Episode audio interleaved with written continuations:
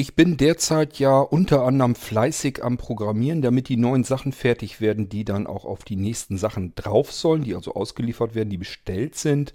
Das sind Molinos, das ist, sind Sisi Flash, das ist Computer und so weiter und so fort. Dafür wollte ich ganz gerne noch ein paar Programme fertig haben und wenn die fertig sind, dann können die eben da drauf. Und ein bisschen was wollte ich euch über die Programme schon mal hier in dieser Folge erzählen.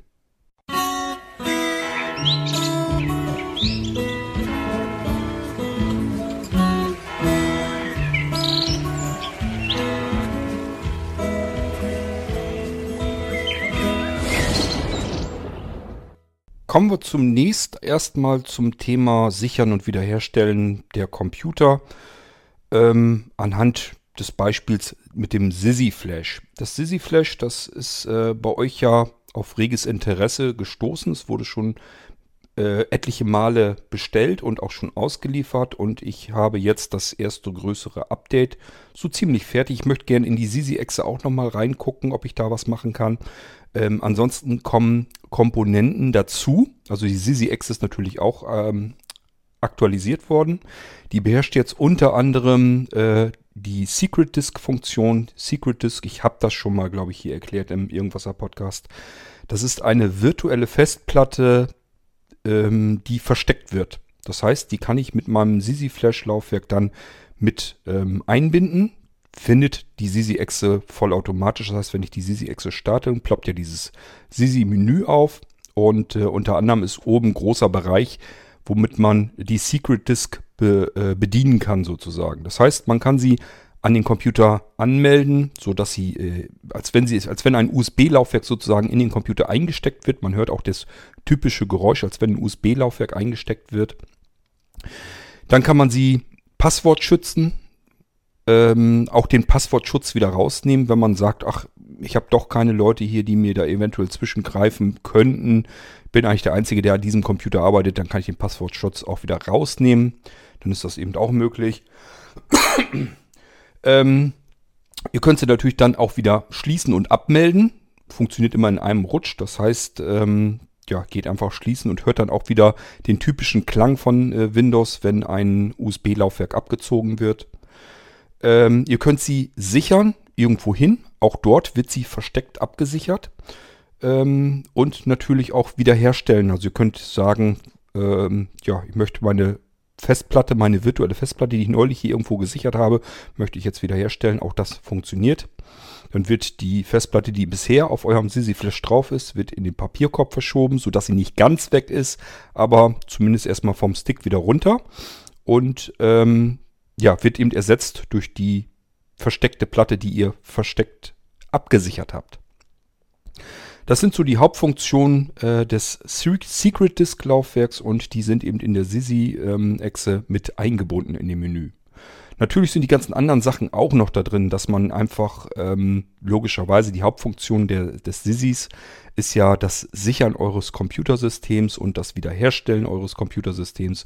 Das ist da alles natürlich nach wie vor drin. Ähm, die Information des Laufwerks, wo die Sisi-Echse gerade drauf ist, das ist ja in, in der Regel auf dem Sisi-Flash eine, eine bestimmte Speichertaste. Man drückt ja eine Taste und verbindet sozusagen damit den Speicher, das Laufwerk, das SISI-Laufwerk mit dem Computer und wenn man die Taste wieder drückt, dann wird sie ausgerastet und der Speicher wird physikalisch vom Computer eben getrennt. Das ist ja die Hauptfunktion des SISI-Flash eigentlich.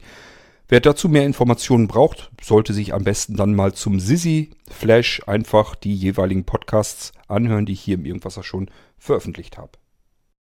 Natürlich und ganz klar, ich kann auch nicht hexen und nicht zaubern. Das heißt, äh, ich kann zwar das Laufwerk, das Secret Disk Laufwerk verstecken. Das heißt aber nicht, dass man das nicht finden kann. Wenn man weiß, dass man danach suchen muss und wonach man suchen muss, findet man das natürlich auch. Aber es geht eben darum, dass ihr auf einem echten Laufwerk, nämlich dem Sisi Flash Laufwerk, auf eurem Sisi Flash insgesamt ähm, habt und dieses Laufwerk versteckt auf diesem Laufwerk ist, dass da eben nicht jeder sofort drauf stoßen kann und vor allem, wenn das jemand dann doch mal finden sollte, dann ist das alles so kryptisch, dass er eigentlich gar nicht weiß, was ist das denn überhaupt. Für ihn ist das einfach nur irgendeine wilde, größere Datei. Kleinere bis größere, je nachdem, wie viel ihr auf eure Secret Disk abspeichert. Die Secret Disk ist natürlich dafür da, damit ihr dort Sachen ablegen könnt, die erstmal so nicht jeder x-beliebige Mensch sehen soll. Es ist wirklich eine virtuelle Festplatte, da könnt ihr eure Dateien drauf tun, beispielsweise irgendwelche Login-Dateien oder sowas. Sichert sie zur Sicherheit äh, nochmal ab, das heißt, nehmt euch irgendwie ein Programm, Passwort Programm wie KeyPass oder sowas. Und das packt ihr euch auf die Secret Disk und dann könnt ihr eure komplette ähm, KeyPass-Datenbank mit dem Programm auf der Secret Disk eben verschließen, das Ding Passwort schützen und dann ähm, auf eurem äh, äh, Sisi Flash Laufwerk komplett verstecken.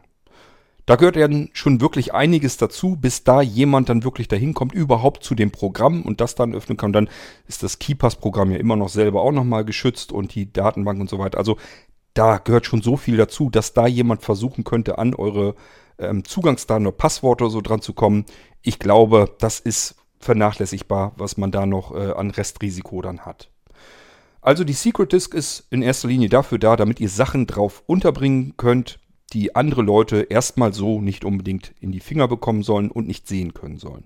Und das funktioniert, denke ich jedenfalls, eigentlich auch ganz gut. Äh, und das Handling ist eben maximal komfortabel. Ihr könnt einfach ganz normal über das Sisi-Menü sagen, jetzt meine Secret Disk öffnen, dann macht es beding beding und dann ist das Teil dran, fix und fertig, fest mit eurem Computer verbunden und kann ganz normal benutzt werden, wie jedes andere Laufwerk auch. Ähm, und ihr könnt es natürlich genauso gut wieder schließen, dann wird es wieder dicht gemacht und ist, wie gesagt, komplett versteckt auf eurem Sisi-Laufwerk. Genauso, wenn ihr das Ding sichert, müsst ihr nur noch auswählen, auf in welchem Verzeichnis wollt ihr diese Sisi, ähm, äh, die Sisi ist ja schon das Secret Disk Laufwerk unterbringen, wo wollt ihr das abspeichern und dann wählt ihr nur das Verzeichnis aus und dort wird es dann auch wieder versteckt untergebracht. Das heißt, ihr könnt dort nicht eingeben, jetzt welche Datei oder so das Ding dann, äh, welchen Dateinamen und so weiter bekommen soll, sondern es wird wirklich komplett dann äh, versteckt. Eins der Hauptprobleme, mit denen ich mich eigentlich mittlerweile rumzuschlagen habe, sind eure Computer zu Hause. Insbesondere wenn die jetzt nicht vom Blinzeln sind, dann haben wir ein großes Problem. Denn oftmals habt ihr Sicherheitseinstellungen so dermaßen hochgeschraubt, dass es eigentlich fast unmöglich ist, da noch irgendwie mit einer Software vernünftig dran zu kommen, dass man da irgendwas machen kann. Je tiefer ich irgendwie an das System irgendwie ran muss, und das geht nun mal nicht anders, wenn ich ein System, das Windows-System absichern möchte, wenn ich das in eine Sicherungsdatei abspeichern möchte und muss dafür einen Imager mit Parametern füttern und äh, dann ein, ein, eine Sicherheitseinstellung oder noch schlimmer ein wild gewordener Antiviren Schutz sagt, Moment mal, dieses Programm versucht ein anderes Programm zu starten, eventuell sogar vorher zu, herunterzuladen, denn das geht aus den Programmen ja auch, die ich da habe. Ist ganz klar, ich möchte es euch natürlich möglichst komfortabel machen. Das heißt, äh, wenn ihr zum Beispiel die Sisi-Echse startet, dann könnt ihr darüber sagen, ähm, ja, das ist die Snapshot-Echse, die gebraucht wird zum Sichern des Systems. Das ist der Imager, der im Hintergrund dann läuft. Der soll gestartet werden und wird mit Parametern gefüttert, damit das Ding dann richtig funktioniert. Damit ihr mit der Bedienung über die Drive Snapshot ähm, Programmdatei eigentlich überhaupt nichts mehr zu tun habt. Denn da tun sich sehr viele schwer damit. Da sind englische Fachbegriffe und so weiter drin. Und sagen sich viele, steige ich nicht durch. Ich habe keine Ahnung, was der da jetzt von mir alles wissen will. Das ist alles in Englisch, das sind irgendwelche Fachbegriffe. Ich weiß einfach nicht, was der jetzt von mir will und das ist mir zu riskant, damit an meinem System herumzufummeln. Also, ähm, habe ich versucht immer, das möglichst einfach zu machen, damit ihr da mit der Bedienung des Programms, der Snapshot-Exe, eigentlich so weiter gar nichts zu tun habt. Das geht über das Sisi-Menü eigentlich ganz komfortabel. Man kann zum Beispiel sagen, Snapshot ähm, aktualisieren und dann System sichern. Wäre ein typischer Menüpunkt. Macht genau das. Lädt die Snapshot-Exe aus dem Internet automatisch herunter auf euer Sisi-Flash-Laufwerk und startet dann die Snapshot-Exe und füttert das Ganze mit Parametern so dass vollautomatisch euer System, euer Windows-System auf euer Sisi Flash Laufwerk abgesichert wird. Geht dort fertig konfiguriert in äh, Dateien, in Sicherungsdateien rein und wird dann eben dort abgespeichert. So, je nachdem, was mit welcher Computerumgebung ich das zu tun habe. Und Windows 10 wird immer schlimmer, das äh, wird immer heftiger, dass äh, da eigentlich gar keine fremden Programme großartig mehr zugelassen werden. Schon gar nicht welche, die irgendwas herunterladen können aus dem Internet und irgendwas starten können und dann auch noch fremd bedienen. Das ist so, ähm, wird so gefährlich eingestuft, weil das kann ja alles Mögliche sein. In diesem Fall ist es eine gewollte Funktion. Man möchte mein, sein System damit sichern eben. Es ist eine gewollte Funktion, aber das System schützt euch dann vor euch selbst und sagt, Moment mal, hier ist ein Programm. Das hast du jetzt zwar gestartet, aber das versucht im Hintergrund gerade etwas aus dem Internet herunterzuladen. Ja, kann ich euch erklären, ist die Snapshot-Exe. Dann seid ihr auf den Menüpunkt Aktualisieren gegangen und dann wird natürlich auch aktualisiert die Snapshot-Exe, wird aktuell aus dem Internet heruntergeladen. Aber die Sicherheitseinstellungen sagen dann halt, dieses Programm versucht jetzt irgendwas herunterzuladen. Das unterbinde ich jetzt erstmal. So, das ist schon das erste Problem, was wir dann haben. Das zweite ist dann, wenn mein Programm dann sagt, okay, jetzt starte die Snapshot-Exe und sag ihr, was sie von wo nach wohin sichern soll, mit welchen Parametern, mit welchen Optionen. Beispielsweise, dass ich einen Status, äh, grafische äh, Statusoberfläche erhalte, wie weit ist eine Sicherung eigentlich fortgeschritten und wenn er das überprüft, dass ich das auch nochmal alles kontrollieren kann, wenn Fehler sind, dass ich die angezeigt werden und so weiter und so fort. Das kann man alles mit Parametern übergeben an die Snapshot-Exe und kann sagen, mach mal. Und äh, das versuche ich euch alles abzunehmen, damit ihr mit Drive Snapshot, mit diesen kryptischen Geschichten und der englischen Aussprache gar nichts weiter zu tun bekommt. Ist natürlich dann ein Problem, wenn eure Sicherheitseinstellungen oder euer Antivirensystem genau das verhindert. Wenn es das verhindert, dass die Snapshot-Exe erstmal überhaupt aus dem Internet geladen werden kann, dann fehlt der Imager. Kann ich, kann ich mit der, äh, der Sisi-Exe äh, halt nicht arbeiten. Wie soll die Snapshot-Exe gestartet werden, wenn sie noch nicht mal aus dem Internet heruntergeladen werden kann? Gut, das kann man dann manuell noch machen, kriegt man hin. Dann kann man immer noch auf Sichern gehen und dann gibt es aber die nächsten Systeme, die dann so scharf eingestellt sind oder solch ein fürchterliches, schlechtes Antiviren ähm, Schutzsystem, also ein Virenschutzsystem haben, die sagen, okay, das Programm starten ist ja eine Sache, das erlaube ich noch, aber die Parameterübergabe, um das Programm jetzt irgendwie zu bedienen, fern zu bedienen, das unterbinde ich. So, und dann passiert nichts anderes, als Drive Snapshot bei euch ganz normal geöffnet wird. Ihr seht die Oberfläche und seid genauso weit wie zu Anfang, wo ihr gesagt habt, mit dem Ding kann ich nicht arbeiten. Ist also total ätzend. Und mittlerweile bin ich eigentlich fast nur noch am Gange. Wie kann ich euch trotzdem helfen? Wie kommen wir um diese scharfen Einstellungen herum und um, um euren Antivirenschutz? Denn die meisten, ähm, gerade bei denen, die blind sind, sagen, ich kann mein Antivirenprogramm, wenn ich ehrlich bin, gar nicht bedienen. Das lässt sich blind gar nicht bedienen. Das heißt, ihr habt dort ein Antivirensystem auf eurem Computer drauf.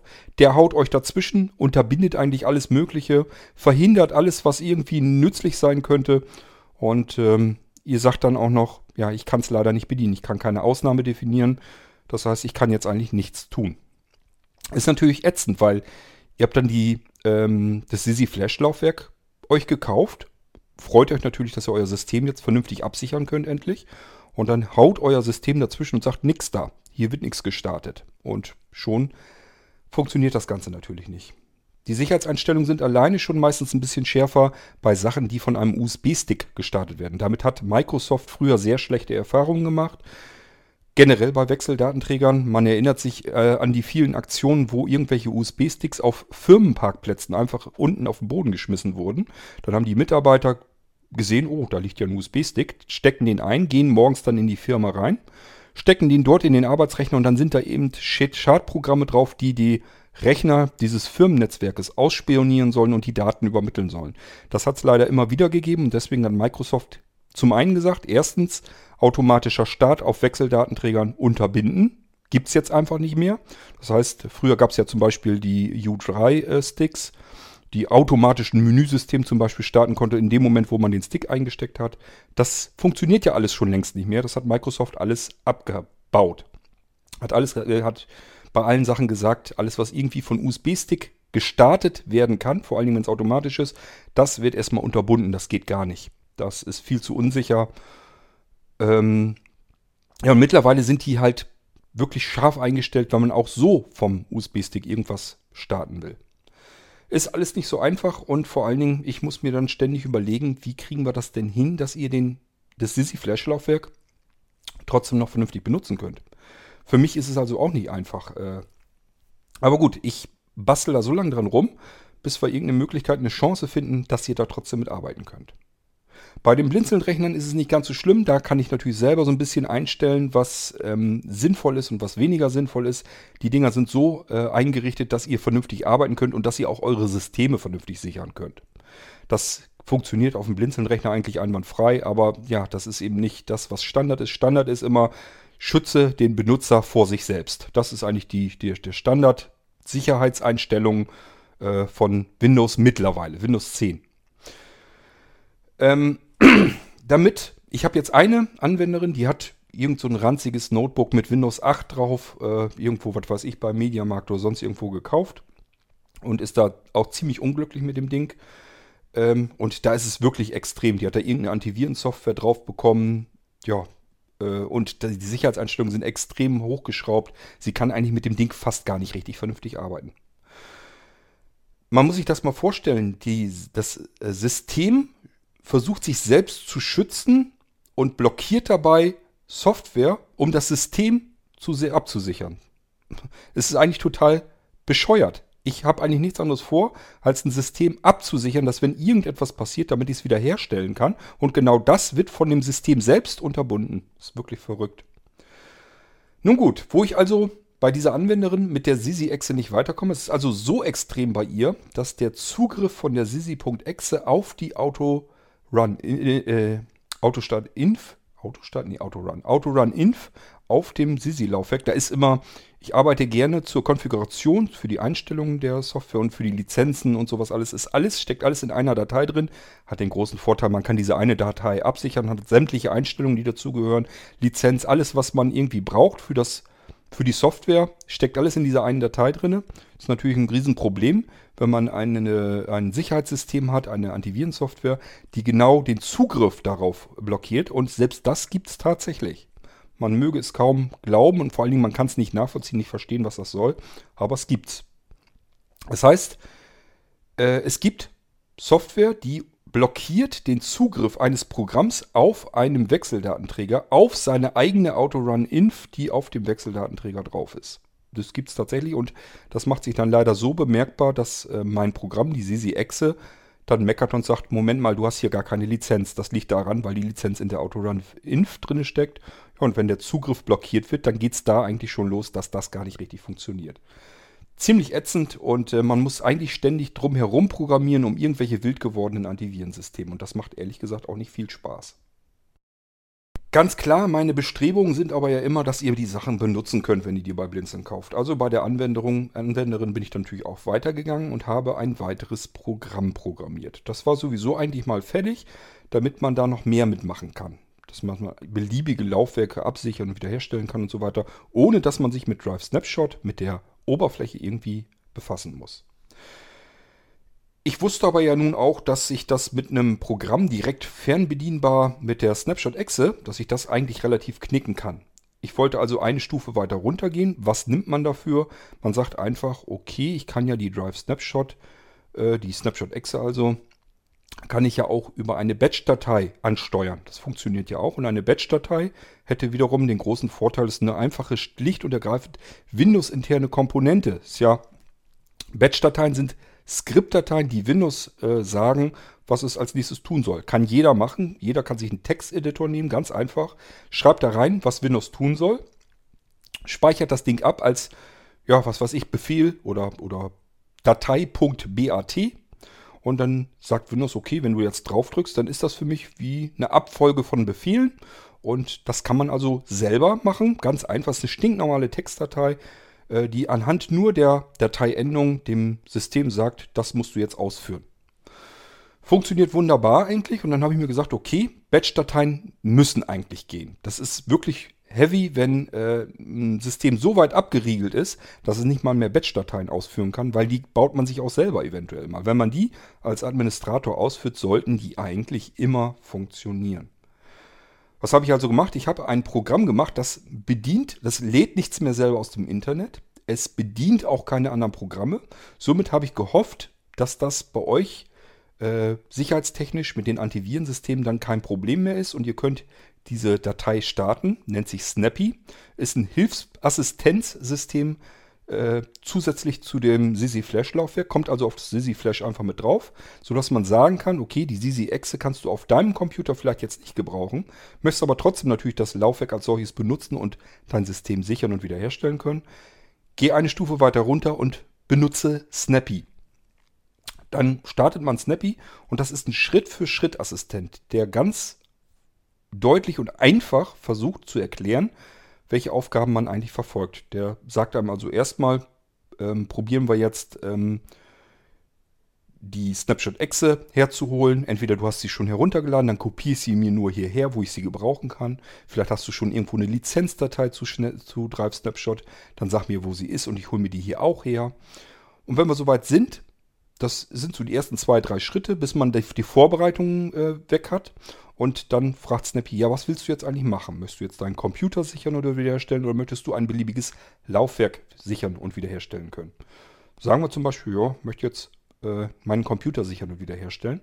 Und dann fragt er einen, welche Aufgaben soll ich dir jetzt erstellen? Möchtest du jetzt ähm, dein Systemlaufwerk sichern, wiederherstellen, die Wiederherstellung planen können, falls du nur ein Betriebssystem installiert hast und so weiter? Oder hast du vielleicht schon mal eine Sicherung gemacht mit Drive Snapshot? Die liegt irgendwo bei dir auf der Festplatte und die möchtest du wiederherstellen können äh, auf dein Systemlaufwerk. Oder vielleicht aber ist, hast du jetzt ein Notfallsystem gestartet oder von einem Molino gestartet. Dann ist dein Systemlaufwerk gar nicht dort, wo es normalerweise hingehört. Dann sag mir, welches Laufwerk das ist und sag mir, wo du äh, eine Batch-Datei, eine Batch-Datei, eine Sicherungsdatei vielleicht schon hast und äh, dann mache ich dafür die Batch-Dateien. Alles, was man da jetzt auswählt, hat keinen Einfluss darauf, dass das irgendwie sofort losgeht, dass da irgendwas gesichert oder wieder, wiederhergestellt wird, sondern Snappy macht nichts anderes als Batch-Dateien dann schreiben. Das heißt, er fragt so ein bisschen ab, was hast du da eigentlich vor, was möchtest du tun und baut dann ein Verzeichnis, namentlich entsprechend eurem Systemlaufwerk und packt dort die Batch-Dateien rein mit denen man dann arbeiten kann. Öffnet dann auch gleich dieses Verzeichnis, sodass man gleich direkt reinkommt. Und dann steht da zum Beispiel Laufwerk, äh, Laufwerk C Windows jetzt sichern. .bat ist eine Batch-Datei. Wenn ich die jetzt als Administrator ausführe, passiert genau das, was die Batch-Datei eben aussagt, nämlich er sichert Laufwerk C in dieses Verzeichnis rein sind natürlich dann auch gleichfalls andere Batch-Dateien, beispielsweise Laufwerk C Windows wiederherstellen oder beziehungsweise Laufwerk C aus äh, Windows-Sicherung wiederherstellen. So, dann kann man darauf ähm, das als Administrator ausführen, dann würde er versuchen, das wiederherzustellen. Wenn man nur ein Single-System hat, ist das nicht so einfach. Dann sollte man eine andere Batch-Datei nehmen, nämlich, ähm, wie nannte die sich denn? Ähm, Laufwerk C aus Windows-Sicherung wiederherstellen nach Neustart, heißt die, glaube ich. Oder Wiederherstellung nach Neustart. Und genau das macht es dann, wenn ich da drauf drücke, beziehungsweise dann als aus, äh, Administrator ausführe, dann ähm, wird die Wiederherstellung dem System übergeben und gesagt, beim nächsten Neustart führe die Wiederherstellung dieser Sicherung, die ihr selber dann angegeben habt, ähm, auf das Laufwerk, auf das Systemlaufwerk wieder her. Führe die dann durch. Ähm, ja, das macht Snappy und dann gibt es natürlich noch weiter vorher, gibt es eben die Verzweigung, dass man das auch mit beliebigen Laufwerken tun kann. Man kann also alles eigentlich sichern und wiederherstellen. Es wird verifiziert, das heißt, wenn man Sicherungen gemacht hat, werden automatisch überprüft, hat das alles funktioniert, ist die Sicherung astrein, funktioniert die, wird die funktionieren, wenn ich die wiederherstellen möchte. Das funktioniert dann alles und dafür ist eben dieses Snappy. Snappy geht also eine Stufe runter, bedient die Snapshot-Exe nicht mehr selbst, dadurch ist die Chance deutlich höher, dass egal wie verriegelt und verrammelt euer Computersystem ist, Snappy trotzdem arbeiten kann, weil er macht nichts mehr als Batch-Dateien zu schreiben, Textdateien auf, auf sein Laufwerk zu schreiben. Und Textdateien zu schreiben, das ist nun eigentlich wirklich keine brenzlige Geschichte. Da kann wirklich nichts passieren. Da sollte eigentlich kein Antivirenschutzsystem irgendwie äh, sagen, nee, der darf jetzt hier nicht arbeiten. So, ähm, dann habe ich mir gedacht, wenn das immer noch nicht gehen sollte, ihr habt irgendein System, das selbst das blockieren sollte. Für mich fast unvorstellbar, wie man ein System derart verrammelt haben kann, aber gut, könnte ja sein. Dafür habe ich ein selbst entpackendes ZIP-Archiv, nämlich die sisi-badge.exe. Die kann ich ausführen und die machten wiederum nichts anderes als sich selbst entpacken. Das heißt, man kriegt erst einmal so ein Dialogfenster ähm, mit dem Verzeichnis angezeigt. Da braucht man bloß mit Enter bestätigen und dann macht es bloß flup, flup, flup und dann hat man mehrere Standard-Batch-Dateien auf seinem Sisi-Laufwerk. Das sind ganz normale Standard-Batch-Dateien. Da steht zum Beispiel Laufwerk C sichern, Laufwerk C Wiederherstellung, Laufwerk C Wiederherstellung nach Neustart. Mehr ist es dann nicht. Und das sind Standard-Batch-Dateien, die kann man einfach so nehmen. Das ist für den Fall, falls Snappy selbst das nicht tun kann, wofür es gedacht ist, nämlich dass er Batch-Dateien selber schreiben kann. In dem Moment, wo äh, euer System sagt, nee, Snappy darf hier auch, auch Snappy darf hier nicht arbeiten auf meinem Computer, dann könnt ihr immer noch mit diesem selbst entpackenden Archiv arbeiten, das ganze Zeug entpacken, habt die Standardsachen, könnt immer noch euren Computer ganz normal sichern und wiederherstellen. Ähm, und äh, ihr solltet dann einfach nur die Snapshot-Exe euch aus dem Internet laden. Das macht ihr auf www.drivesnapshot, wird zusammengeschrieben, .de. Geht dort, links ist ein Menü, geht auf Download und ladet herunter die Snapshot-Exe. Nicht die Setup, sondern die Snapshot-Exe herunterladen. Die kopiert ihr euch auf euer ähm, Sisi-Flash-Laufwerk, dort wo eben auch diese Standard-Batch-Dateien drauf sind. Und dann sollten die sofort arbeiten können. Da müsst ihr nur noch diese Batch-Dateien als Administrator ausführen und dann können die direkt mit Snapshot-Exe arbeiten. Und wenn das noch unterbunden wird, dann hört es dann wirklich bald auf. Dann frage ich mich, wofür ihr einen Computer habt, wenn der euch alles verbietet, selbst Batch-Dateien. Das sind Standardsachen, die Windows einfach tun können muss, die einfach ganz normal sind. Man möchte ganz normal mit Windows arbeiten können. Und wenn das, selbst das unterbunden wird, dann stimmt irgendwas in eurer Systemkonfiguration nicht. Dann ist das für mich, jedenfalls für mich wäre das dann ein Computer, mit dem ich persönlich überhaupt nicht arbeiten wollen würde. Der ist dann über alle Maßen hinaus so verrammelt, dass er eigentlich überhaupt nicht mehr arbeiten kann. Aber gut, selbst wenn das der Fall ist, meldet euch bitte trotzdem, wendet euch an mich, wenn ihr also ein Sisi Flash Laufwerk habt und selbst das dann immer noch nicht geht, dann muss ich weiter überlegen. Dann muss ich mir weiter einen Kopf machen, wie wir das irgendwie hinkriegen, dass ihr mit eurem Computer arbeiten könnt. Schlimmstenfalls muss ich mich dann wirklich mal einfach per Fernwartung bei euch auf den Computer schalten und äh, eine Ausnahmeregelung gucken, ob ich die reinkriege in euer Antivirensystem. Ich kann zwar auch nicht alle Antivirensysteme, manche sind so bunt gestrickt und so äh, animiert und mit irgendwelchen Dödelkram gemacht, so verspielt aufgebaut und man kommt tatsächlich nicht vernünftig ran, dass man es bedienen kann, dann geht mir das meistens dann auch so. Aber probieren würde ich es dann auf alle Fälle. Denn ganz klar wichtig ist natürlich, ihr sollt euer System dann auch vernünftig sichern und wiederherstellen können.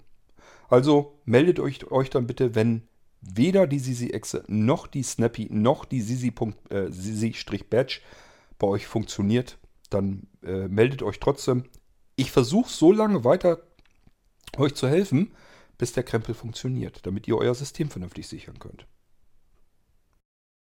Auch fertig geworden ist ähm, Virtual Disk. Das heißt, virtuelle Laufwerke, das ganze Management in einem ganz einfachen Menü. Das ist auch alles fertig, arbeitet äh, anders als Secret Disk. Secret Disk hat ja als ähm, Hauptaufgabe, dass es sich irgendwo verkrümeln kann, dass es sich versteckt. Das ist bei Virtual Disk natürlich nicht der Fall. Ähm, diese Virtual Disk Geschichte, das habe ich fertig. Das funktioniert auf meinen Rechnern jedenfalls einwandfrei. Ich will es noch mal ein bisschen testen lassen, allerdings muss ich da noch ein bisschen was einbauen, damit das in solch einen Testbetrieb überhaupt rein kann. Denn äh, wenn ich das an Beta-Tester schicke, die können es natürlich nicht zertifizieren. Das kann ich nur hier. Und da muss ich mir irgendwas einfallen lassen, damit die mit einem zertifizierten Laufwerk vernünftig arbeiten können. Ähm, aber ansonsten funktioniert das soweit prima und soll dann eben auch mit schon auf die neuen Rechner drauf da kann ich es natürlich ausprobieren, ob es funktioniert. Das heißt, die nächsten Rechner, die so rausgehen, da probiere ich es aus und bei den äh, Molinos wird es als Molino Add-on geben oder ein eigenständiger Molino, wo man einfach einen Virtual Disk auch mit benutzen kann. Da will ich nochmal gucken, wie ich das hinkriege. Ich will natürlich auch ganz gerne, dass man eine Virtual Disk auslagern kann, dass man sagen kann, ich habe hier meinen Stick mit meiner Virtual Disk.exe und äh, da ist auch meine, Virtual, meine virtuelle Disk drauf, meine virtuelle Festplatte, aber ja, mein Stick ist vielleicht nur 8 GB groß. Wenn ich meine Festplatte da drauf hätte, die könnte ja auch nicht mehr als 8 GB speichern. Das wäre ja blöd. Und deswegen soll man die noch auslagern können, sodass man sagen kann, okay, die Festplatte selber, die virtuelle, die kommt auf meine reale Festplatte. Und äh, das Managementsystem ist weiter auf dem USB-Stick.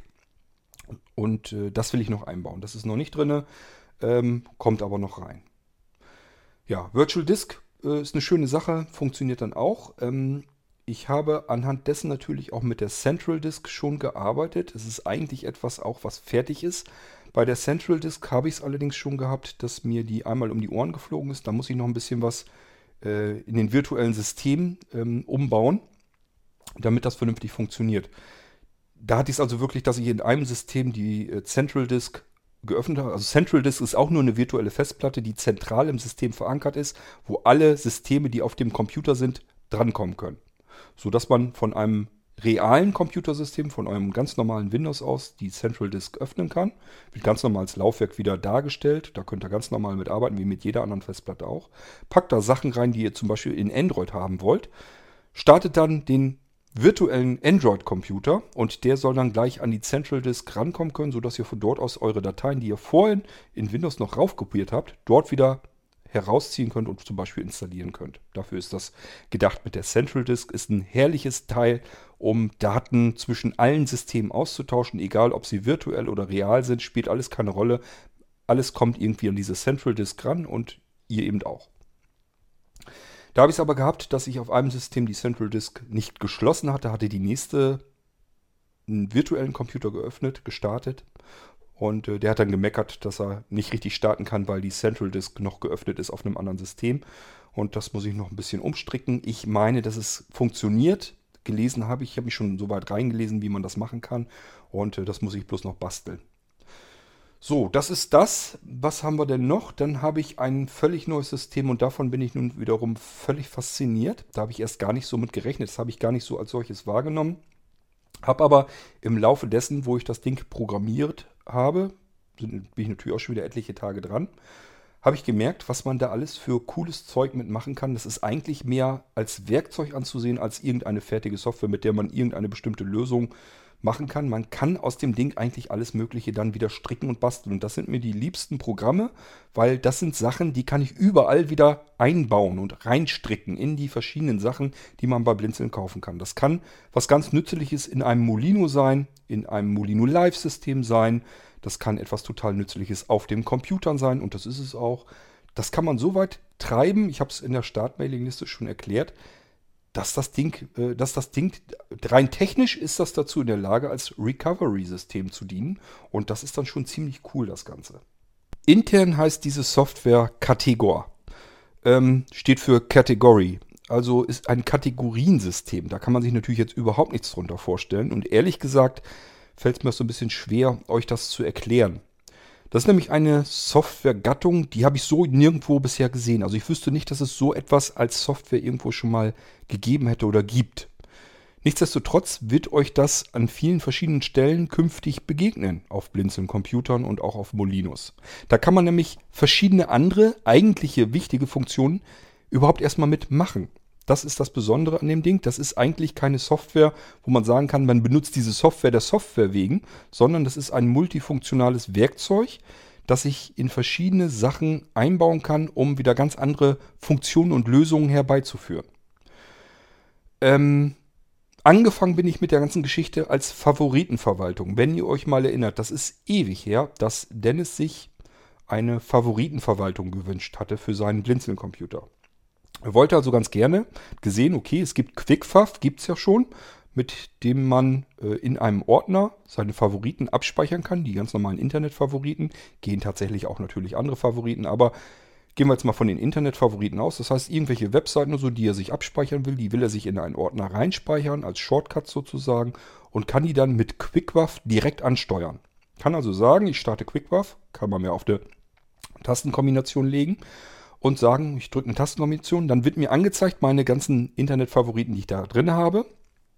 Wähle ich aus mit der Cursorsteuerung Enter, öffnet mir die Internetseite. Oder wenn es zum Beispiel auch ein Internetradiosender ist oder so, dann wird er eben sofort abgespielt. Dafür gibt es QuickWav, aber QuickWav kann eben nur alles, was in seinem eigenen Verzeichnis so drin ist, das kann es halt ansteuern, aber man kann es zum Beispiel nicht in Kategorien einsortieren. Und das ist das, was Dennis sich gewünscht hatte. Der wollte ganz gerne, dass er seine Favoriten in einem Ordner abspeichern kann, aber da nochmal in Unterordner. Zum Beispiel, dass er sagt, okay, das ist jetzt was, das ist zum Einkaufen, dann mache ich mir einen Ordner Shopping, pack da meinen Amazon-Link rein, meinen Ebay-Link und was weiß ich noch alles. dann mache ich mir einen Ordner Multimedia, packe ich zum Beispiel die Podcasts, die ich mir gerne anhöre, höre, rein als ähm, Internetfavoriten. Oder wenn ich irgendwo einen Download-Bereich habe oder wenn ich irgendwo eine Musikflatrate habe, packe ich mir alles in meinen Multimedia-Unterordner. Ähm, vielleicht habe ich auch noch ein Verzeichnis, ein Unterverzeichnis Nachrichten. Da kommt alles rein, wo ich üblicherweise mir meine Nachrichten herhole.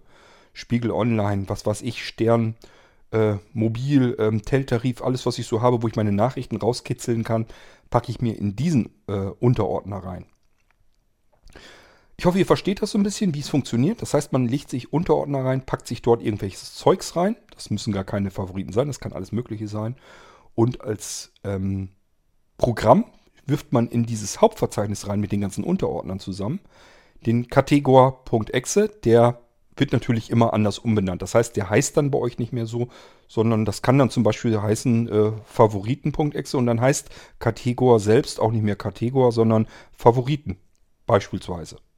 Oder aber, was zum Beispiel als Add-on rauskommen wird, ist ein Internetradio. Das heißt, Kategor ist dann nicht mehr plötzlich keine Favoritenverwaltung mehr, sondern ein Internetradio. Man kann wirklich ähm, nach Länder sortiert oder nach Musikstilrichtungen sortiert oder was auch immer, findet man oben einen Auswahlschalter mit Kategorien. Beispielsweise die Sender aus Deutschland, Regionalsender könnte der Unterordner heißen. Und da sind dann die ganzen Sender, Internetradiosender aus Deutschland einsortiert.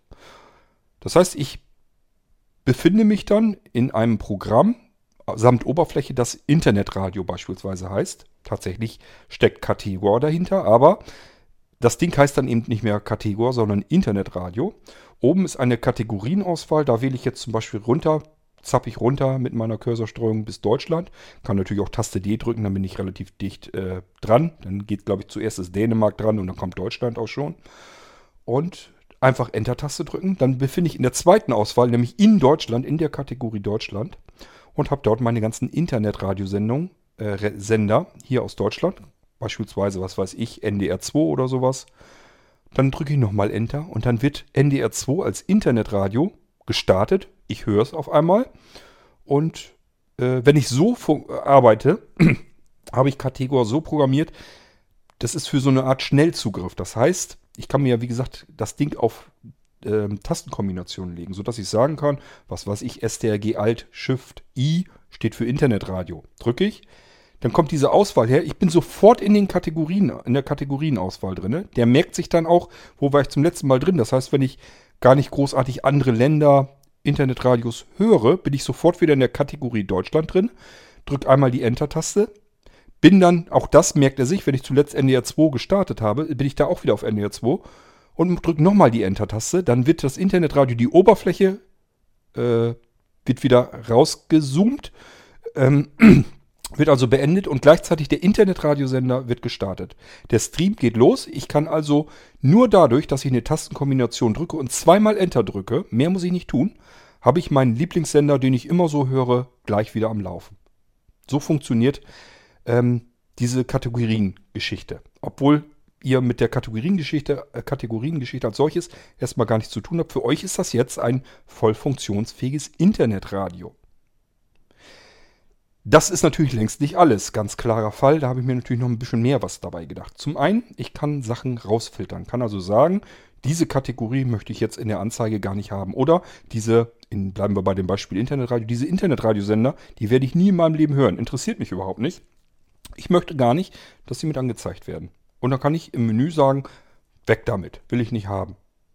Tatsächlich wird nur eine Filterdatei angelegt und dort wird das eingetragen und wenn man äh, das ganze Ding wieder startet, wird das einfach ausgefiltert aus der Anzeige. Das heißt, die Internetradiosender sind, Sender sind nicht wirklich weg, sind noch nach wie vor drin, in den Unterverzeichnissen drin, aber sie werden eben im Internetradio dann nicht mehr mit angezeigt. Das kann man dann auswählen. Nächste richtig coole Sache, über die ich mich dann gefreut habe, ist, ähm, man kann Plugins bedienen. Ich habe das Ding gleich so gebaut, dass man da alles Mögliche mitmachen kann. Ich sage ja, es ist ein Multifunktionswerkzeug und das wird an verschiedenen Stellen äh, erscheinen. Beispielsweise bleiben wir bei unserem Internetradio. Kategor ist also ein Internetradio. Und ich öffne das Menü und finde dort gleich fertig aufgelistet die Plugins, die es dort gibt. Und da ist zum Beispiel drin Radiorekorder, könnte da drin sein. Habe ich jetzt noch nicht fertig, kommt aber noch, ist gar, ist gar nicht. Also Plugins kann ich sehr schnell und einfach programmieren für dieses ganze System. Das heißt, da kommen noch etliche kleine, schöne, nette Funktionen, die man damit machen kann. Erzähle ich gleich noch ein bisschen mehr dazu, wenn ich es jetzt nicht vergesse. In dem Fall könnte ich jetzt zum Beispiel erstens sagen, ein Plugin, ähm, das eine Zeitverzögerung macht, wo ich also ein, mein Internetradio, dass das abgespielt werden soll. Das soll jetzt nicht gleich abspielen einfach, sondern zu einem bestimmten Zeitpunkt. Gehen wir mal von aus, wir wissen, okay, ich bin jetzt erstmal am, Arbe am Arbeiten. Ich bin jetzt an meinem Computer beschäftigt, aber ist jetzt 17 Uhr oder 16.45 Uhr. Um 18 Uhr kommt eine Sendung im Radio auf NDR 2. Möchte ich unbedingt hören, möchte ich auf keinen Fall verpassen. Dann gehe ich nicht direkt rauf und starte den Stream, so wie ich es euch eben beschrieben habe, sondern ich gehe über das Menü auch in das Plugin ähm, zur Zeitverzögerung. Dort kann ich sagen, ähm, das, was ich da ausgewählt habe zuvor, den Internet-Radiosender, das ist ja immer noch alles so eingestellt, und das wird dann an dieses Plugin übergeben, der Radiosender. Und dieses Plugin wiederum sagt dann, okay, jetzt gib mal die Uhrzeit ein, ähm, wann ich das ausführen soll.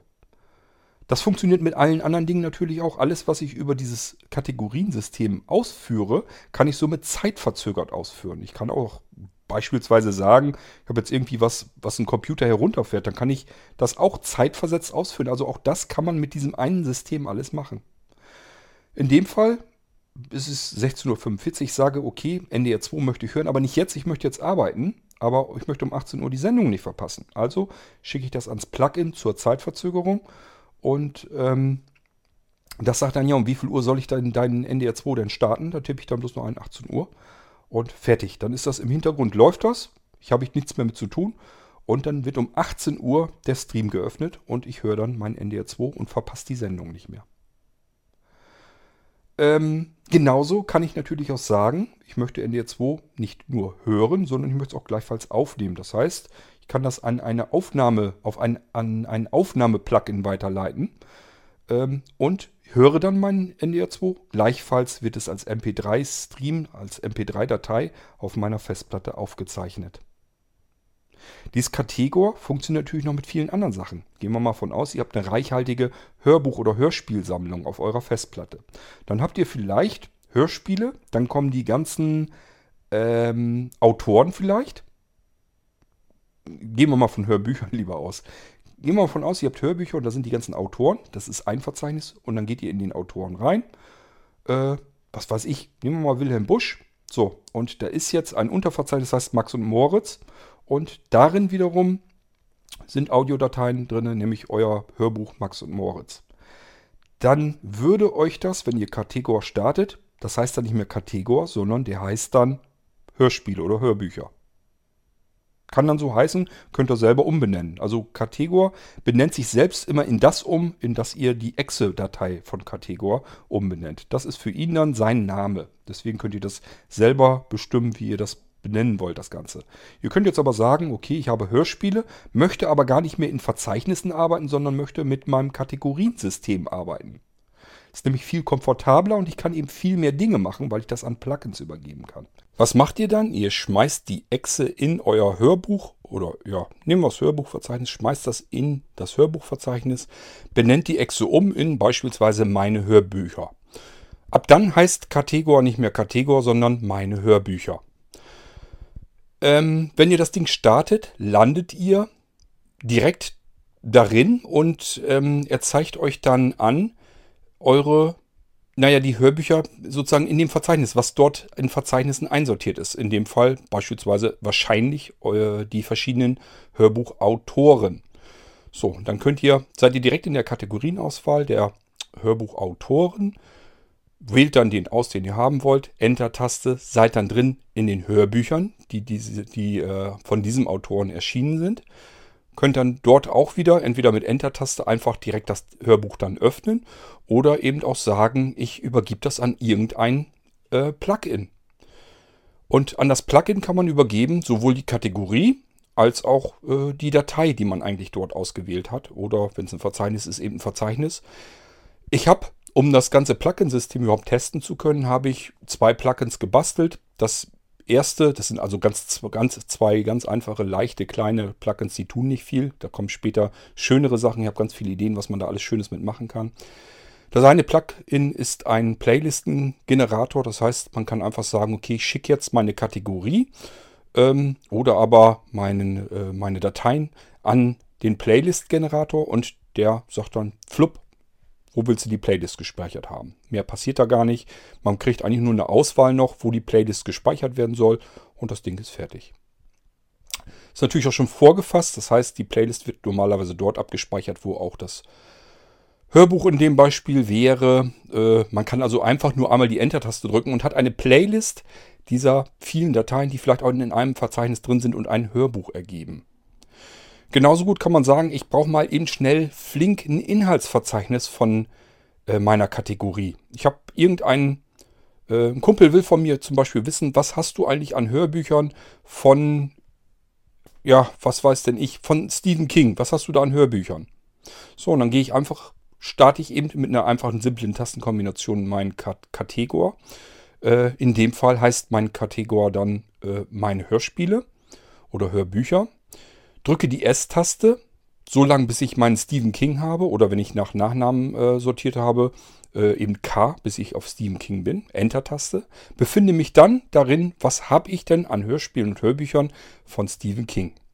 Und kann jetzt einfach das Menü öffnen. Das Menü lässt sich übrigens, egal wo ich stehe, mit ESC öffnen.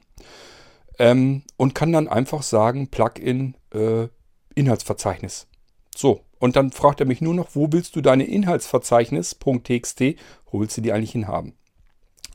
Beziehungsweise er fragt dann nicht Inhaltsverzeichnis, sondern das wird dann gleich nach der Kategorie benannt. Das heißt, es kommt ein Auswahlrequester, wo drin steht, wo möchtest du stephenking.txt, das Inhaltsverzeichnis davon, wo möchtest du das eigentlich abspeichern? Speichert ihr euch ab und äh, gebt die Textdatei eurem Kumpel und schon weiß der Bescheid, was habt ihr eigentlich an Hörbüchern und Hörspielen von diesem einen Autoren.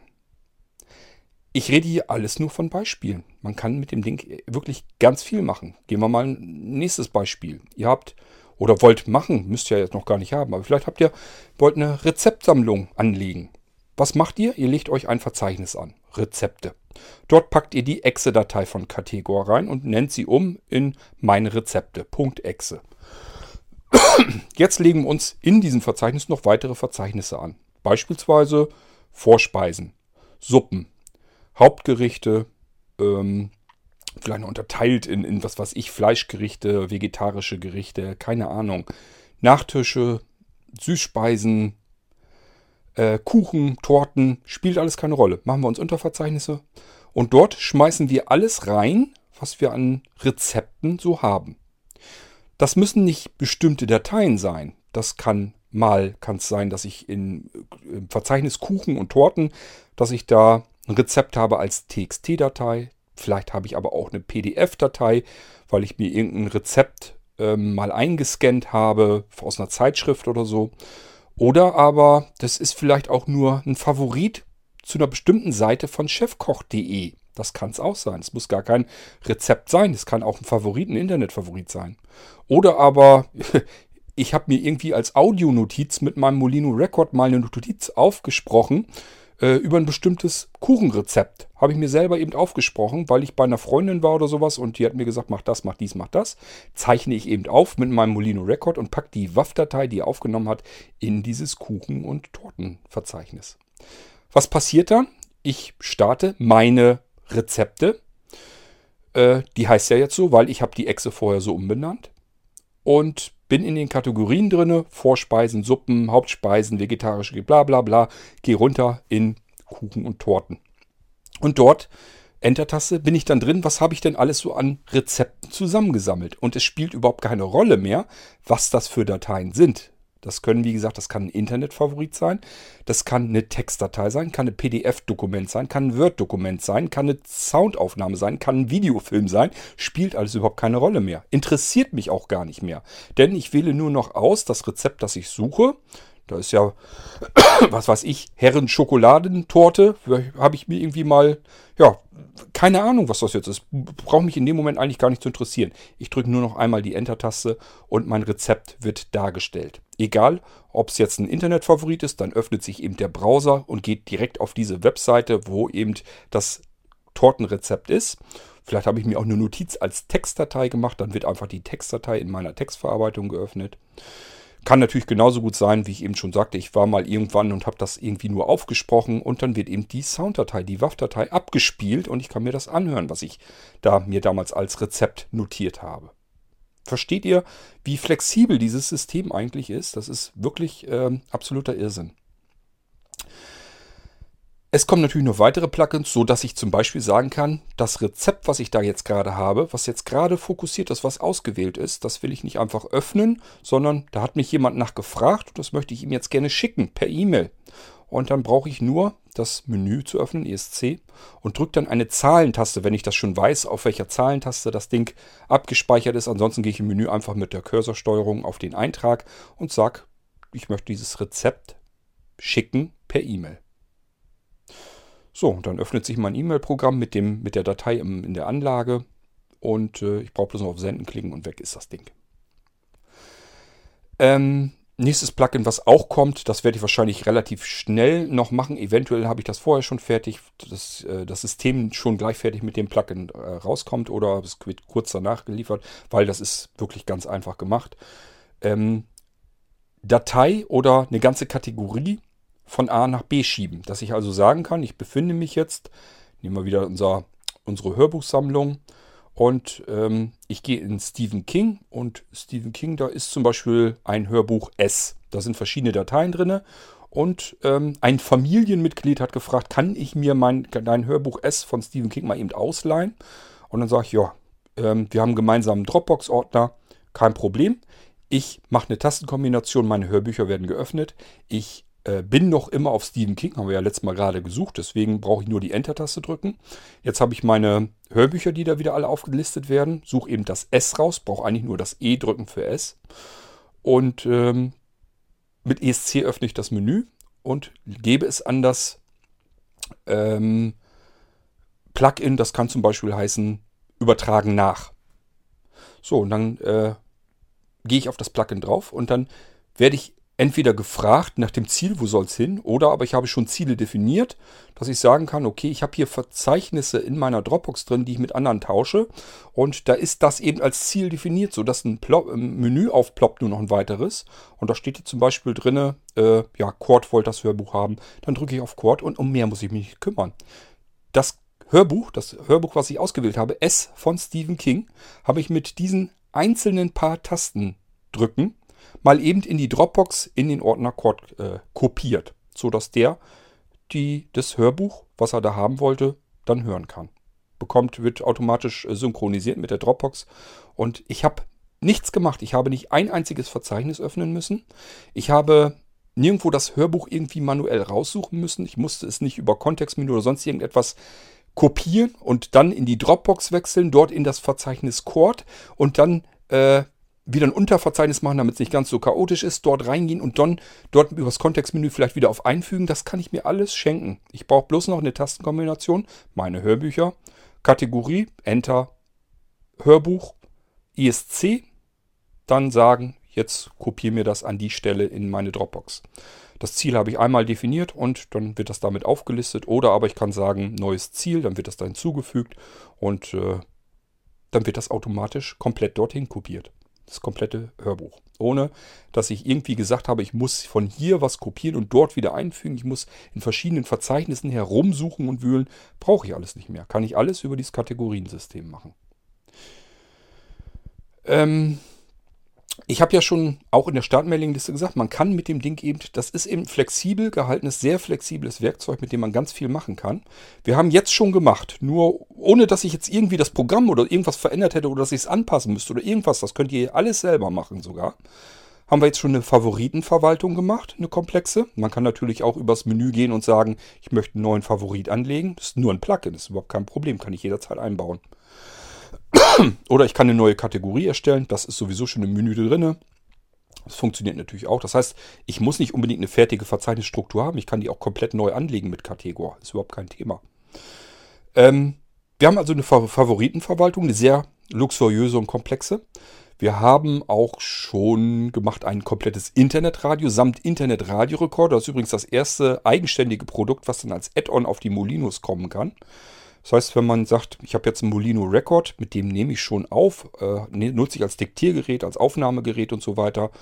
Jetzt kann ich dafür ein Add-on bekommen für Internetradio. Super. Mit, was weiß ich, wie viel hunderten Internetradiosendern schon fertig eingepflegt. Kann man selber natürlich auch erweitern.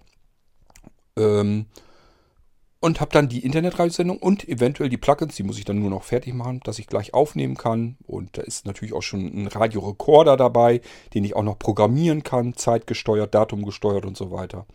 Kann sagen, ob ich das als WAV oder MP3 und wie die MP3 in welcher Qualität er das aufnehmen soll und so weiter und so fort. Das ist da dann alles schon mit drin. Ähm, ist also dasselbe, dieselbe Software und auf Mal ist sie beim Molino ein eigenständiges Software-System, Software, also Programmpaket, ist plötzlich ein komplettes Internetradio samt Radiorekorder-Funktion, obwohl das immer noch dieselbe Software ist, mit der ich eben eigentlich nur meine Internetfavoriten verwaltet habe.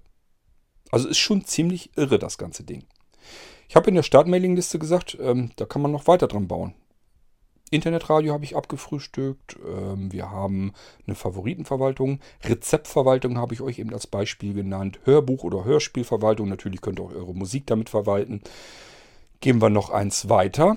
Ich habe in der Mailingliste Start versprochen, das Ding kann man als Recovery-System missbrauchen. Würde ich jetzt so nicht, nicht unbedingt machen, weil das kann man noch eleganter hinkriegen, aber es würde gehen. Kategor wäre dazu in der Lage. Man kann ihm nämlich sagen, hier sind meine Backups, meine ganzen Sicherungen drin, unterteilt in Verzeichnisse, je nach Laufwerk. Das heißt, ich starte mein Recovery-System, also die recovery.exe, was nichts anderes ist als mein Kategor, nur dass er jetzt umbenannt wurde, dann ist es ein Recovery-System. Ich befinde mich in der Kategorienauswahl. Dort stehen eigentlich meine Laufwerke drin, beispielsweise mein Laufwerk C Windows. Drücke ich die Enter-Taste. So, und jetzt werden mir zu meinem Laufwerk C Windows meine Sicherungsdateien angezeigt. Die sind dort drin in der, äh, in der Dateienauswahl. Und dann kann ich eben sagen, okay, das hier ist meine Sicherung von dem und dem Datum, alles klar. Jetzt ähm, drücke ich die ESC-Taste und sage Sicherung wiederherstellen. Und mehr Informationen brauche ich ja nicht. Der Rest wird vom Plugin gemacht. Das Plugin macht dann wieder nichts anderes als zu sagen, okay, jetzt äh, übergebe ich die Parameter der Snapshot-Exe und sage, plan mal eben hier, die Sicherung hat er ausgesucht, die soll auf das Laufwerk, Laufwerk ist ja die Kategorie, ist überhaupt kein Problem, soll wiederhergestellt werden, kümmere dich drum. So, und somit haben wir unser Recovery-System fix und fertig. Das heißt, ich wähle zuerst die Kategorien, das ist in dem Fall sind es meine Laufwerke, und äh, wenn ich das Laufwerk gewählt habe, dann kann er auch nachgucken, habe ich da Sicherungsdateien dafür für dieses Laufwerk? Wenn ja, zeige ich die an, liste ich die auf. Ich wähle nur noch die Sicherung aus, die ich haben möchte. Und dann soll er die doch bitte schön zurückspielen. Den Rest kümmert sich das Plugin drum. Und schon ist Categor ein Recovery-System. Ähm, ja, ich hoffe, ich konnte euch das mal so ein bisschen erklären. Ist nicht so einfach, weiß ich. Aber äh, das Ding kann ich überall auf den Computern von Blinzeln gebrauchen und überall auf dem Molino-System. Damit kann man nämlich richtig schöne, tolle Sachen machen. Und es ist viel einfacher, als manuell zu Fuß in Verzeichnissen herumzuwühlen. Es geht viel schneller, ist viel einfacher, ist viel komfortabler und ich kann Dinge direkt sofort mit meinen Verzeichnissen, sind ja Kategorien, und mit den Dateien darin kann ich sofort Dinge machen über die Plugins. Ja, das ist das Kategoriensystem, das neue. Ich werde euch das sicherlich nochmal irgendwann richtig ähm, vorstellen. Mit Sprachausgabe können wir uns das ganze Ding mal anhören. Aber gut, bis ich soweit das hinhabe, da vergeht noch ein bisschen Zeit. Ich wollte es euch aber zumindest schon mal erklärt haben, wie es funktioniert, was es tut, was es ist und was man damit machen kann. Denn das ist nicht so einfach. Viele sagen sich, ja gut, bin ich so nicht gewohnt. Ich arbeite in Verzeichnissen, das mache ich schon so lange, wie ich denken kann. Und das funktioniert auch ganz gut und gebe ich auch zu, mache ich auch so. Aber wenn ihr ähm, merkt, dass man bestimmte Sachen in solch einer, in solch einem Kategoriensystem viel komfortabler und viel schneller machen kann und vor allen Dingen viel mehr damit anfangen kann, ohne dass ich jetzt irgendwie äh, eben manuell was tun muss. Ich muss, kann ganz viele Arbeitsschritte eben einsparen und ich kann Dinge tun, die ich vorher überhaupt nicht machen konnte.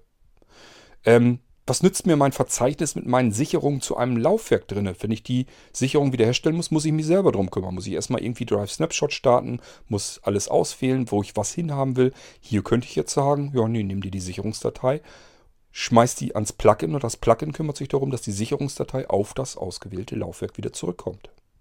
Ganz einfache Geschichte.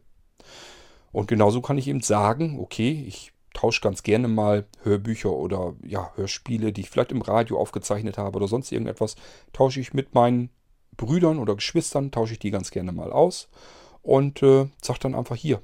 Brauche ich bloß einen Klick machen, ans Plugin übergeben. Das Plugin kennt schon die Verzeichnisse, beispielsweise eben in der Dropbox, kann natürlich auch ein FTP-Client dahinter stecken, der das auf einen FTP-Speicherplatz an einer bestimmten Stelle kopiert, sodass die Geschwister dort rankommen können. Und dann kann ich sagen, ja, du suchst das und das Hörspiel, habe ich da, kopiere ich dem drüber. Und ich muss eben nichts mehr kopieren selber, ich muss nur noch über die Kategorie ähm, das Hörspiel direkt schnell suchen. Das kann ich machen, indem ich einfach nur den Anfangsbuchstabe drücke und bin dann sofort da drauf und sage dann einfach nur noch, schmeiß ans Plugin und übers Plugin, der soll es dann an die gewünschte Stelle rüber schubsen. Also da kann man richtig schöne, tolle Sachen mitmachen. Ich hoffe, ich konnte euch das so ein bisschen wenigstens erklären.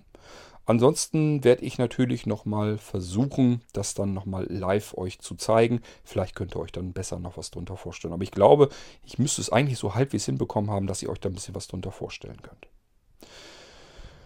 Gut, ja, bei der ähm, Sisi Flash Laufwerksgeschichte, die ich euch anfangs auch schon erklärt habe, habe ich vergessen, ist jetzt auch eine kleine Anleitung mit drin. Es kommt also eine Textdatei, die sisi.txt ist auch noch mit drin, gehört auch noch mit zum Update. Und äh, ja, dann haben wir aber alles erstmal so abgefrühstückt.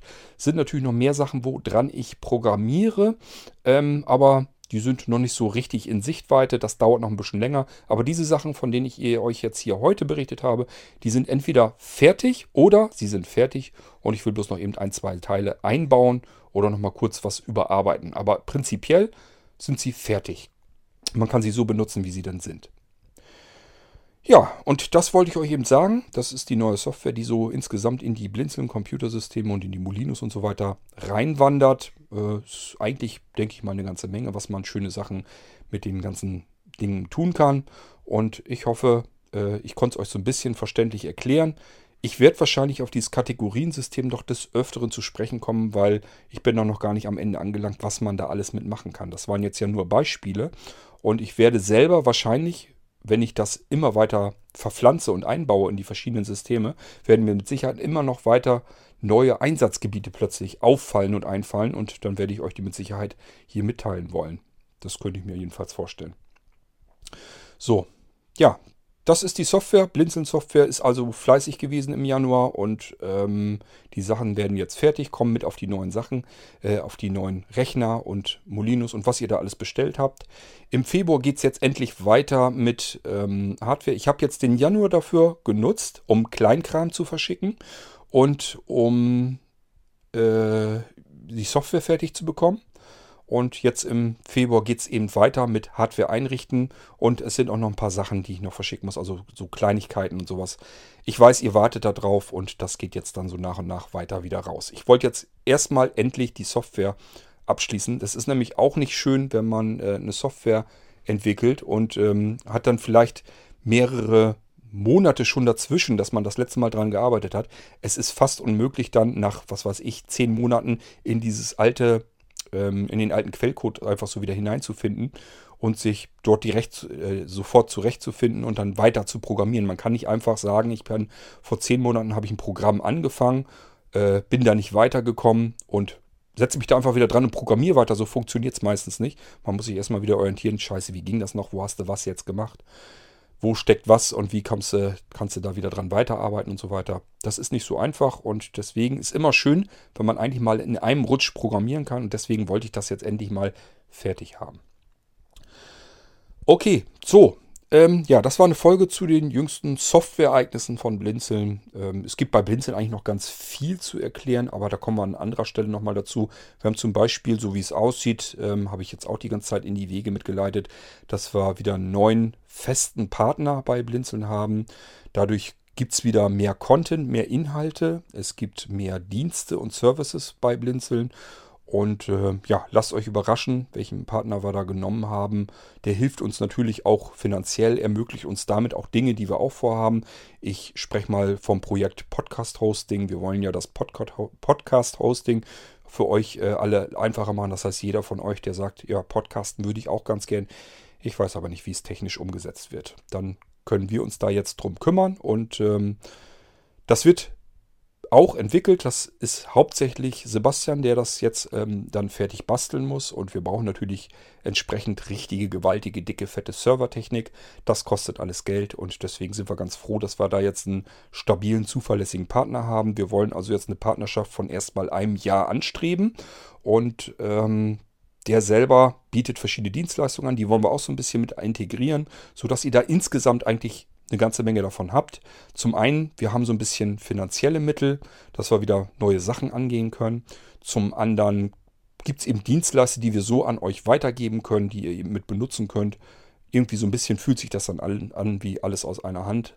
Alles vom Blinzeln und letzten Endes sind das verschiedene Sachen, die Blinzeln so nicht anbietet, die können wir dann eben weitergeben an diesen Partner.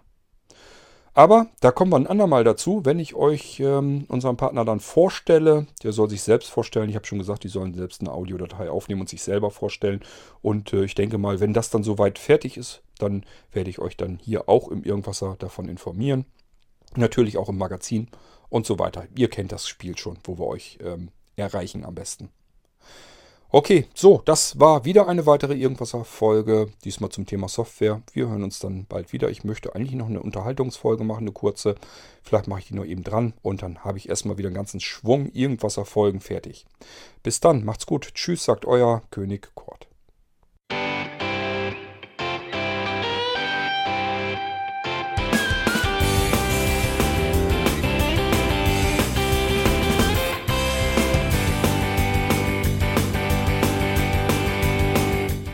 Das war Irgendwasser von Blinzeln. Wenn du uns kontaktieren möchtest, dann kannst du das gerne tun per E-Mail an podcast.blinzeln.org oder über unser Kontaktformular www.blinzeln.org. Blinzeln schreibt man in unserem Fall immer mit einem D in der Mitte.